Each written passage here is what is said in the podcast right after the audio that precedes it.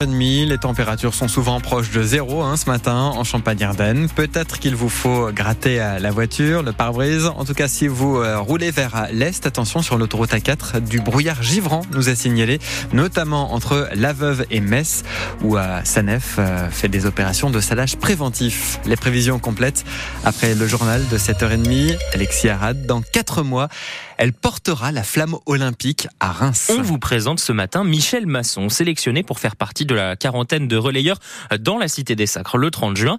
Elle a d'ailleurs été choisie par la ville de Reims directement parce que cette rémoise de 76 ans fait partie de l'AGR, l'association de gymnastique rémoise depuis sa création en 1979.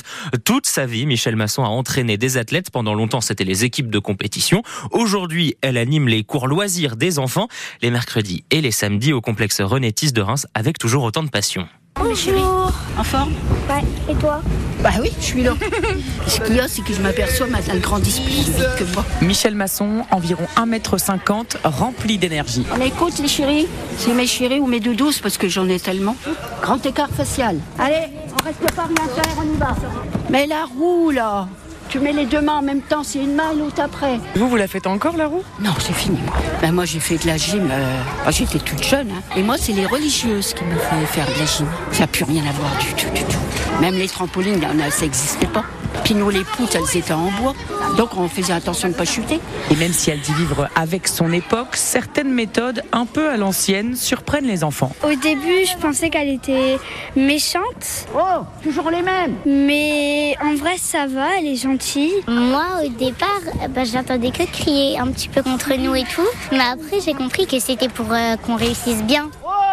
La discipline, ils ont du mal.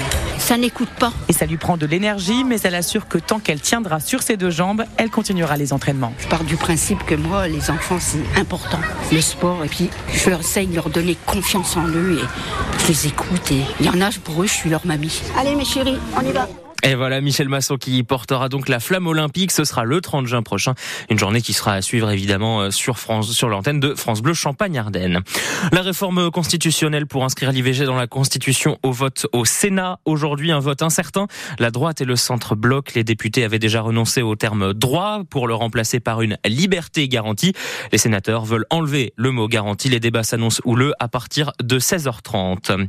En plein salon de l'agriculture, la FDSEA des Ardennes continue les actions. Appelle ses membres à se rassembler en début d'après-midi au magasin Métro de Charleville pour mener une opération de vérification de la provenance des produits dans les rayons. Et deux hommes à l'hôpital à Charleville-Mézières après une bagarre en pleine rue hier après-midi, blessés légèrement. Le premier présente plusieurs plaies au visage et des hématomes. Le deuxième est blessé au nez. La police est intervenue. Un homme condamné dans Lyon pour avoir violemment percuté un jeune Marnais la nuit du 1er janvier. Le conducteur de 34 ans avait renversé la victime et pris la fuite. Le Marnais euh, souffre de multiples traumatismes et il est toujours hospitalisé. Le tribunal de Sens a condamné hier le chauffeur qui était en récidive de conduite sous alcool et qui a tout fait pour cacher l'accident, Renaud Candelier.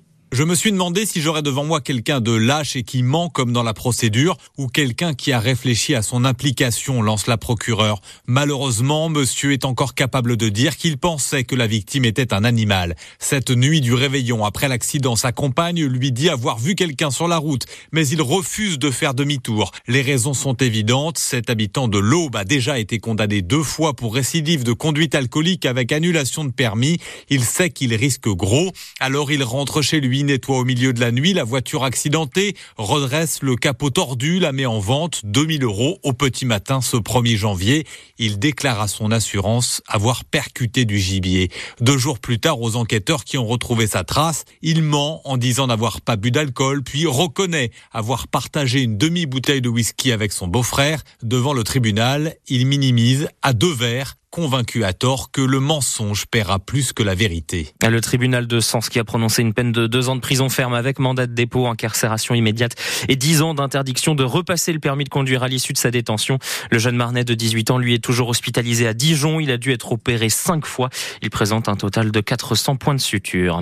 L'Olympique lyonnais continue son début d'année tronitruant en se qualifiant pour les demi-finales de la Coupe de France de football. Qualification au tir au but contre Strasbourg, mais le résultat est bien là. Les Gaunes peuvent toujours croire à la qualification pour une compétition européenne l'an prochain en cas de victoire finale.